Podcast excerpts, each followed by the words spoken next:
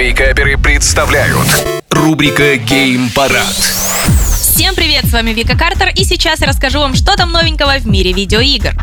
На осенней презентации Ubisoft Forward 2022 подробнее рассказали об уже известных играх по типу Division или Skull and Bones, а также анонсировали несколько новых тайтлов во франшизе Assassin's Creed. Ubisoft в рамках шоу внезапно представили мобильную Valiant Hearts 2 для подписчиков Netflix, а также подтвердили, что стриминговый сервис работает над собственным сериалом по Assassin's Creed. Ну, посмотрим, что они там наснимают.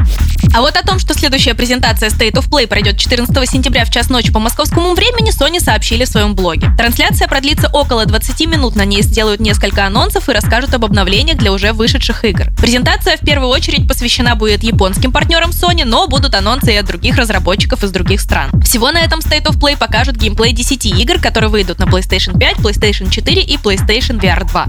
А вот если вы любите и киберпанк, и аниме, то на Netflix вышло аниме по киберпанку. Сериал будет рассказывать о молодом жителе Найт-Сити Дэвиде Мартинесе, который становится наемником после того, как погибает его мать. Герою предстоит найти союзников, выживать в суровых условиях мегаполиса. Ну, в общем-то, ну, как бы по киберпанковски и по анимешному. Так что, ну, если вы любитель, то милости прошу.